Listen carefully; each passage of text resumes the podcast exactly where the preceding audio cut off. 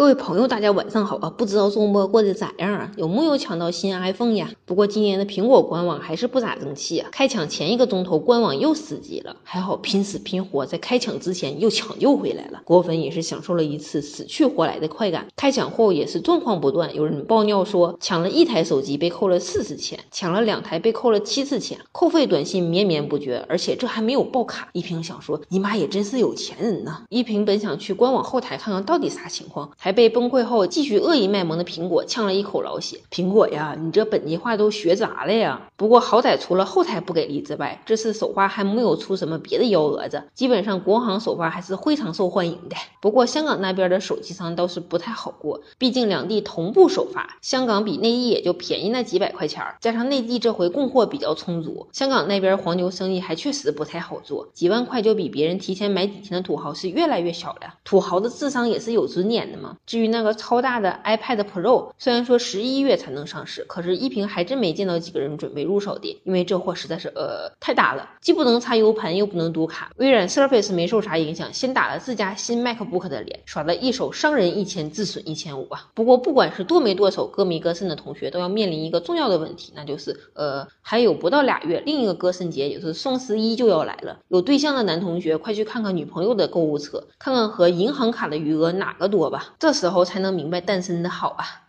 真的。